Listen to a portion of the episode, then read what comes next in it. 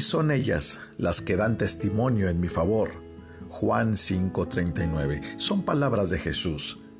En una continuación del último episodio del podcast, en este mismo versículo, en la segunda parte, Jesús dice que las escrituras dan testimonio en mi favor. Y cómo no, Jesucristo es el alfa, Él es la omega de la Biblia. Él es el tema constante de sus páginas sagradas. Desde la primera hasta la última testifican de Él. En la creación, de inmediato podemos discernir que Él es uno de la Sagrada Trinidad. Vemos una vislumbre de Él en la promesa de la simiente de la mujer. Lo vemos tipificado también en el arca de Noé. Caminamos junto a Moisés cuando Él ve el día del Mesías. Habitamos en las tiendas con Isaac y con Jacob, alimentándonos de la misericordiosa promesa. Oímos el venerable Israel hablando de Silo y en los diversos tipos de ley encontramos que el Redentor es ampliamente anunciado.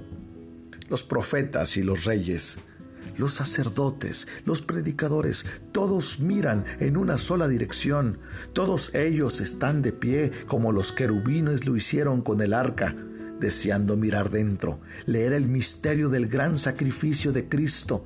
De forma todavía más manifiesta en el Nuevo Testamento encontramos a nuestro Señor como el único tema dominante no es un lingote acá y otro por allá, ni polvo de oro escasamente esparcido, sino que aquí estamos parados sobre un sólido piso de oro, pues toda la esencia del Nuevo Testamento es Cristo, es Jesús y este crucificado.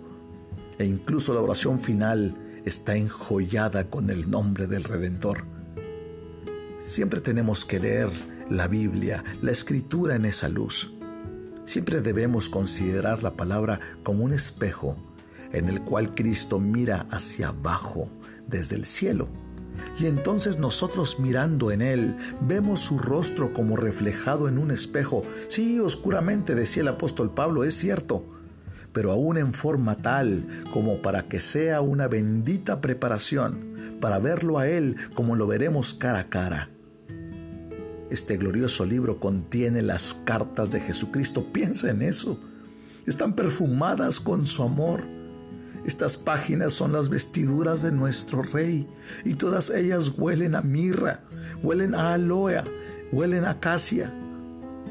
Las escrituras son el carro real que Jesús usa y avanza por el camino asfaltado con amor por las hijas de Jerusalén. Las escrituras son aquellos tiernos pañales del Santo Señor Jesús. Yo te invito a que los desenrolles. Vas a encontrar a tu Salvador. Él es la gloriosa esencia de la palabra de Dios. Él es Cristo, el Salvador. Yo te invito a que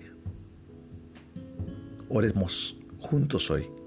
Le pidamos al Señor Dios, permítenos ver a Cristo en cada página, en cada pasaje de las Escrituras. Permítenos ver la gloria, Señor, de la historia de redención. Permíteme, Señor, no acercarme a la Escritura sin sentido. Vamos a orar. Dios, yo te ruego, Señor, que nos ayudes, Señor. Nos falta sabiduría. Hay tanto que descubrir en tu palabra. Señor, pero Espíritu Santo, llévanos a Cristo.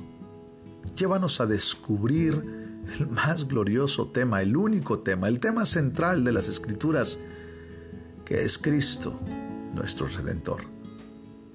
Padre, yo te ruego, Señor, que permitas que nuestras mentes finitas sean iluminadas por la gloria de tu sabiduría, Señor.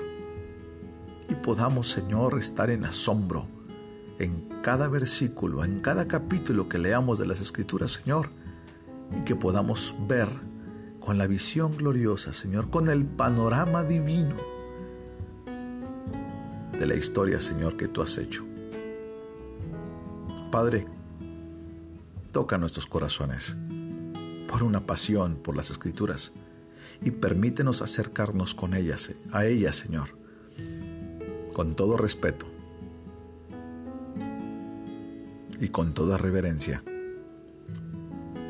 porque tú eres digno.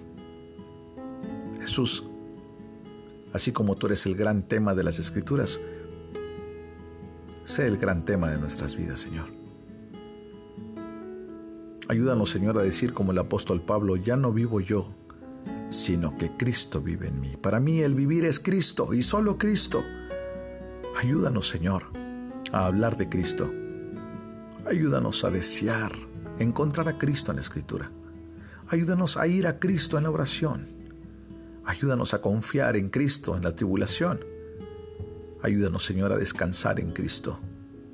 Y ayúdanos a desear, Señor, de una manera desorbitante, con un deseo totalmente fuerte, el poder ver a Cristo. En el nombre de Jesús.